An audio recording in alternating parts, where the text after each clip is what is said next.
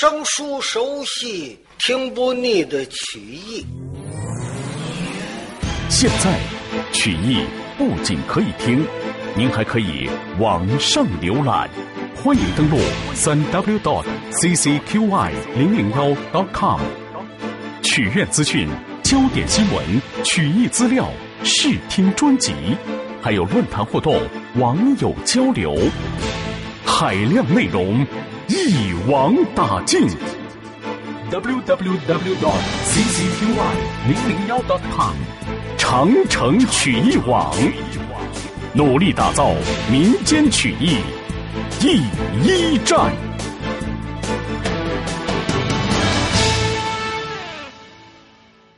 跨马端锤来到了门外，看见了齐彪、齐国远，光着膀子，拿着根树干，正喊呢：“哎，姓梁的，你出来！”叫你知道知道我的厉害。梁师太催马来在了齐彪的眼前，哎，你想干什么？哦，你来了，咱外边，外边，在这儿打我归为欺负你，咱外边去。说完话，齐彪扭身就往外走，稀里呼噜，连家奴一块都跟着。赶出了村了，来到了村庄外边宽阔之地。齐彪用手一指姓梁的梁师太：“你甭觉着你不来待，我告诉你，我也不是好惹的。现在你把我琢磨的这个样子，我能饶了你吗？嗯，你忘了，打了孩子娘出来，师傅受了委屈，徒弟就得来。嘿嘿嘿。”不用我跟你卖力气，徒儿，过来，打他。他用手一指，李元霸，哎，啪一催，坐下的宝马良驹，一字莫减，反被赖麒麟赛路铁豹花的宝马，就来在了梁师太的眼前，一提擂鼓瓮金锤，啊，小小子。你叫什么玩玩玩意儿？梁师太一看，这个人鸡鼻子、雷公嘴儿、螺丝转的眼眉，还是大小眼儿，说话瓮声瓮气的，哎，还结巴。一瞧骨瘦如柴、黢黑的脸，梁师太从内心里看不起。哼哼，问我呀？挂锤庄，我姓梁，我叫梁师太。你是什么人？你甭问我是什什么人。刚才你把我师傅给赶了，赶赶出去，把衣裳给扒扒了。今儿个我要管教管教你，明明白吗？我师傅说了，叫我啊打你！哈哈哈哈哈！你瞧你那个模样，啊，就凭你那个小胳膊腕儿，一碰就折，还能跟我梁师太交兵？来吧！说着话，梁师太急催坐骑往上一闯，把压油锤一抡，打！就直奔了赵王李元霸。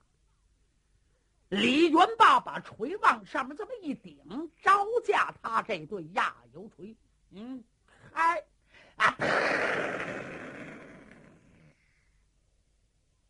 把梁师太给震的，是双膀发麻，手口发疼，差不点把锤给震飞了。撤手一看。哎，把这虎口全都给震裂，坐骑踏踏踏往后倒退，倒吸一口凉气。哎呀，别看这个人那么瘦，怎么这么大的力气？那当然力气大了，当然比梁师太强了。十三条好汉，李元霸那是头一条，梁师太。是第十条，那差得远了。梁师太一看，哎呀，可真不好惹。来呀，来过过过来呀！不，请问英雄，你的尊姓大名？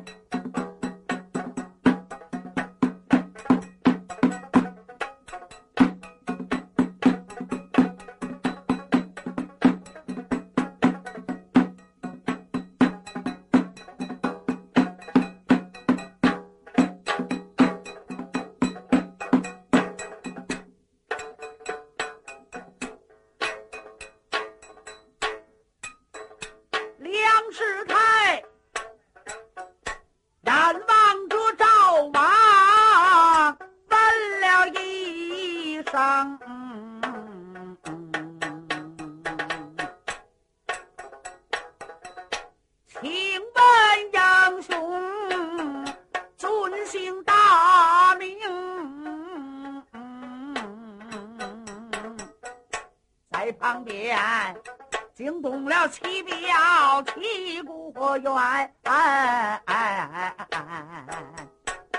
洋洋得意的大了声，叫梁师太，你要问他的名和姓，这本是我的一个大门生。问起来，他就住在哎那座太原府，赵王李元霸，赫赫的有名。梁师太闻听说这是李元霸，他的心口窝里就给打了不成，怨不得。才动手，怎么样的英勇都知道。这位李元霸是位大英雄，梁世泰翻身跳下来了，走真的坐马，当了郎就把他的锤扔。了一副鬼子在了地下，忙大话问了声王爷，一向安宁，不知道赵王千岁，您来到，我你要知道，十里把你接了，我可八里把你迎，迎接完了，我可来赎罪。王爷千万万别不这个气声。李元霸听此言，就是一愣。有七表来到了近前，就给喊了一声，叫梁师太，你不用跪在了地下，把王爷叫。王爷生气不生气的，得我说一声。要是恩师说上一句话，我的弟子绝不能够把你的气生。梁师太，你甭给他磕头，这是我的徒弟。如果师傅生气，他那就没完。啊，你得把师傅挨个好。哎呀，不知道你老人家尊姓大名？可是，在我家时候，一直的问您，您不肯的说，究竟您是哪位？告诉你，我不跟你说，我怕把你吓着，知道吗？你知道西魏营有一位大锤将齐彪齐国远，啊，就是我老人家。哎呦，梁师太一瞧啊，杆子是冈山将。齐彪、齐国远，我哪认识去？真是是认是认，不知道你老人家来到。要知道您到了挂锤庄，我梁师太天胆也不敢做出此事。王爷，哎，齐将军，这位，嗯，这是我的好朋友，骏马柴少柴子昌。哦，好，此处不是讲话之地，请。梁师太就往家里头让。齐彪一看，嗯嗯嗯嗯，好，哎，徒儿，走，进村儿。当时有这位赵王李元霸跟随着骏马柴少，大家伙是一块儿走进了挂锤庄，到了梁师太的家。来到了客厅之中，分宾主乐坐身形。梁师太吩咐一声：“献茶，是先茶后酒。”摆上了酒宴，款待。梁师太一看，哎呀！我对赵王李元霸是久已闻名，未曾会面。今朝见面，这是三生这有幸，可喜可贺。齐将军，既然大家来到了我家，说实在的，我梁师太就是请也请不到你们。今天在酒席眼前，我请齐将军 能给我做主。嗯，做什么主啊？我想任赵王为师，您看怎么样？呃，那那那好啊！你要拜他为师，那你就是我的徒孙儿，我是他的师傅。哦哦哦，齐将军真是取笑了，取笑不取笑了？你先等会儿吧。嗯，把我衣服拿出来，我先穿上。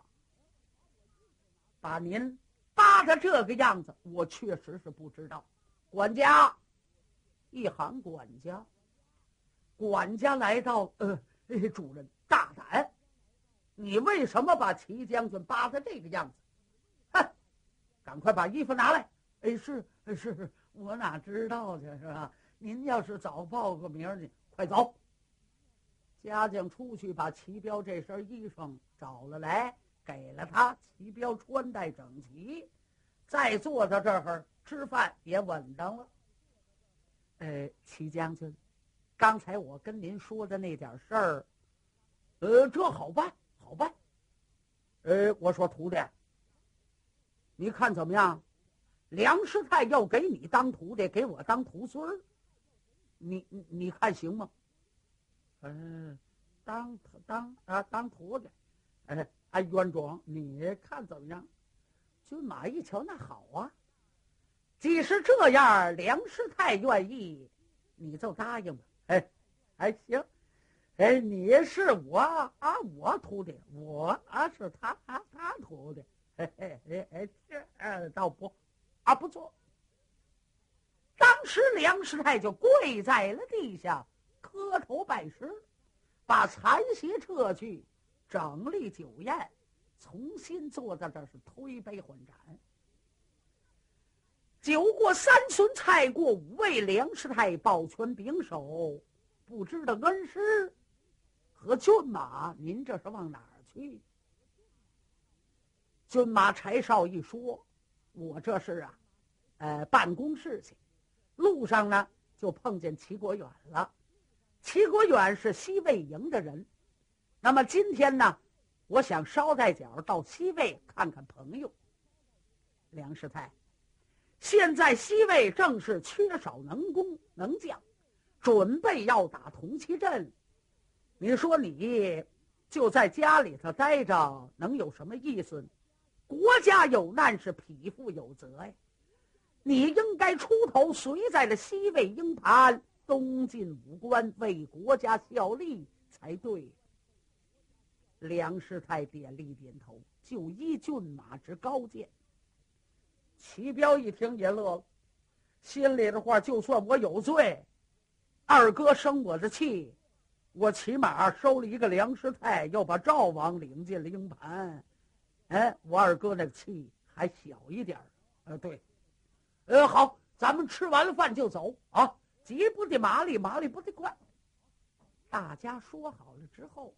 吃饱了，喝足了，梁师太把家里头安置安置，把坐骑备好了，几个人就出来了，来到了外边，跨骑坐马是离开了挂锤庄，直奔西魏营。坐骑一俯身，走了一天多，就来在了这座西魏营盘。到了营门口一报号，有军兵传讲进去，禀明二爷秦叔宝。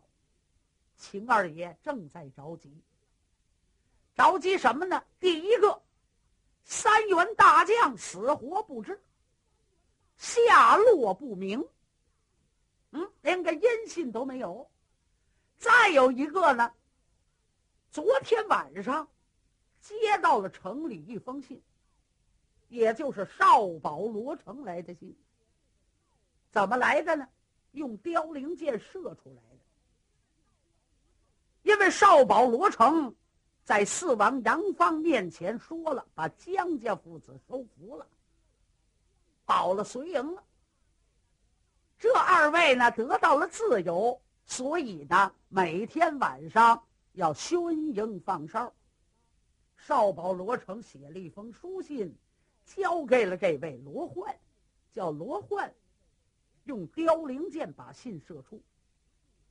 所以昨天晚上，罗焕趁着巡营的功夫，把这个箭就射出来。这个信呐，带响声啊，送这个信的凋零箭。有点响声。西魏的军兵听到了之后，把这封信就捡进了营盘，交给秦二爷。秦二爷展开一看，上面是罗成的口气，拜上了二哥。自从我进了东岭关，见了四王杨芳，杨芳对我很信任，并且我找到了我的哥哥和我的侄儿，他们两个人。还叫江松，那个叫江焕。就在四王杨芳的面前，我说把他们二人给收服了。现在城里做内营的是我们爷儿三个，不过把铜旗阵我已经摸清了。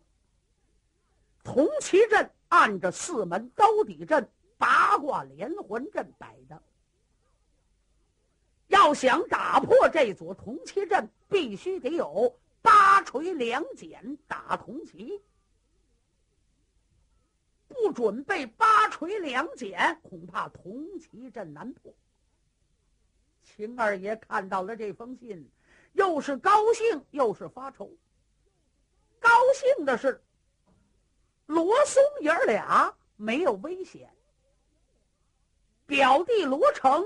在里边已经得到了信任，可是着急的是呢，八锤两锏打铜旗，上哪儿找那八锤去？啊，营盘里三员大将去向不明，待找八锤，上哪儿找去？哎，所以秦二爷正在发愁。军兵报，启禀元帅得知。大锤将齐彪、齐国远报号：“哎呦，回来一个！来呀，叫他进来。”说了一声“叫他进来”，很快齐彪就来在了兴军大帐。往里边一走，一瞧秦二爷的脸沉的，哎，像一挖水似的，一点乐模样都没有。众将，你看我，我看你。这个意思都等着齐彪领罪呢。齐彪乐呵呵的进来，呵呵呵呵。二哥，齐彪齐国元参见元帅。走。胆大的齐彪，我问你，既在营盘里头居官，你可懂得营规？呃，呃，懂，我懂。我问你。夜不归营，身犯何罪？哎呀，哎，我说二哥，您先别跟我讲这个，是吧？夜不归营当然是个斩罪了，可是有一节，哎，我不是夜不归营。那你是怎么回事？嘿嘿，我在外边请朋友去了。请朋友？请谁？嘿嘿，你猜谁来了？咱的好朋友骏马柴少带赵王李元霸。李元霸有个徒弟叫梁师太，是李元霸的徒弟，是我的徒孙儿。二哥，他们就在外边。嘿，暂且旁边站下。来呀，请。说了一声“请”，有人到外边一送信儿，就把柴少以及赵王和梁师太就请进了军营。骏马一进帐篷，大家伙儿都乐了。怎么呢？总没见呢？哎呀，柴骏马，那个喊兄弟，那个喊骏马。大家伙说完了话，叫骏马柴少来着。这三个人坐下之后。叔宝秦琼这才问：“骏马从哪儿来？”柴少不隐瞒，一说怎么催粮，半道上怎么遇见了大锤匠，怎么劫道，怎么碰上的，去见的梁师太，这赵王怎么收的徒弟？哎，秦二爷嗨了一声，心里话：齐国远呢，齐国远，你净做这个事情。好啊，别管怎么说。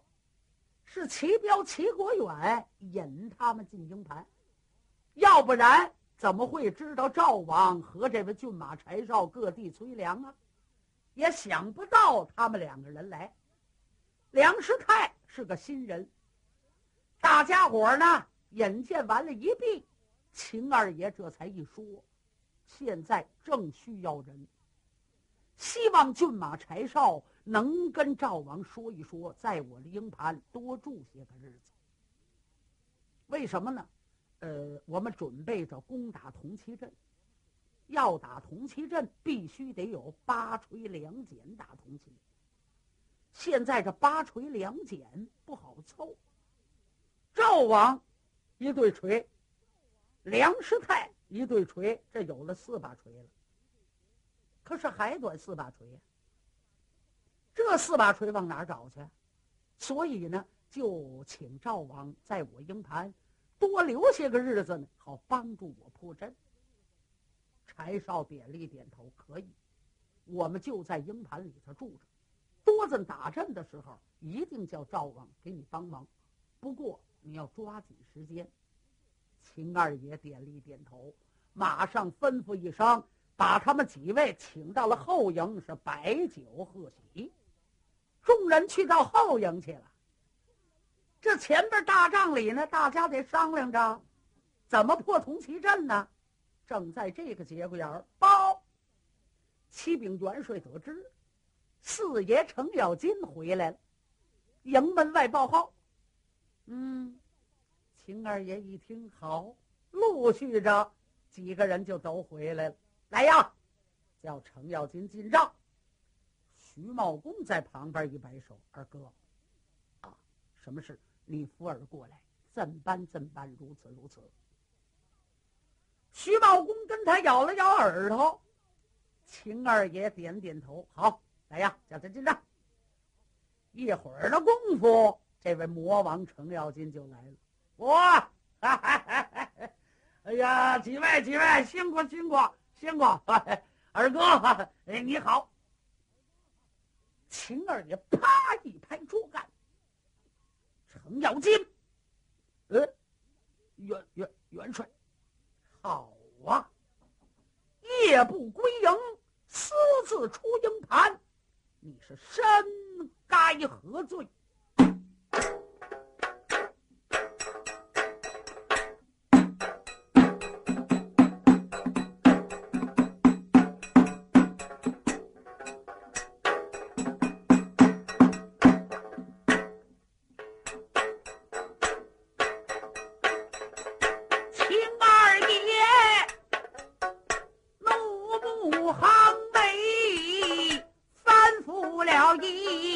Thank you.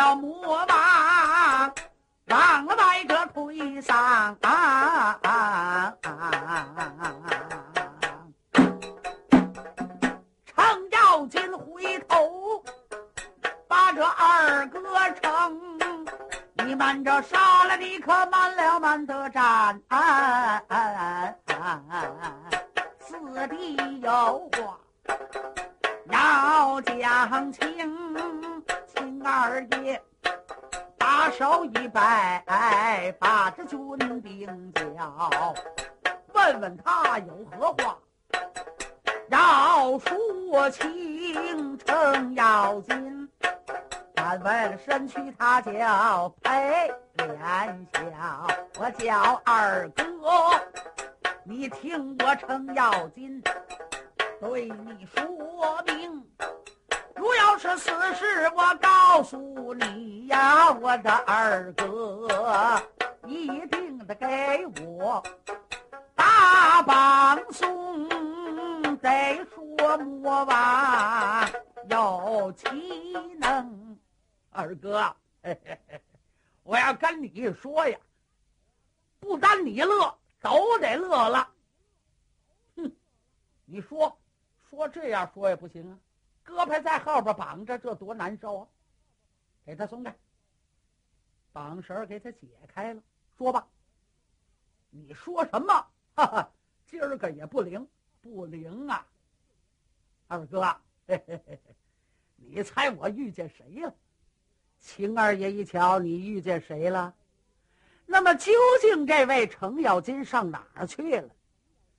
程咬金离开了这座军营，也没出去，也没有目的，就是不敢回营。回营怕有罪，自己信马由缰，人没尽头啊！这匹坐骑走起来也没有尽头，懒翻蹄儿。他走了这么三天，路上呢，腰里有点散碎银子，也都吃光了。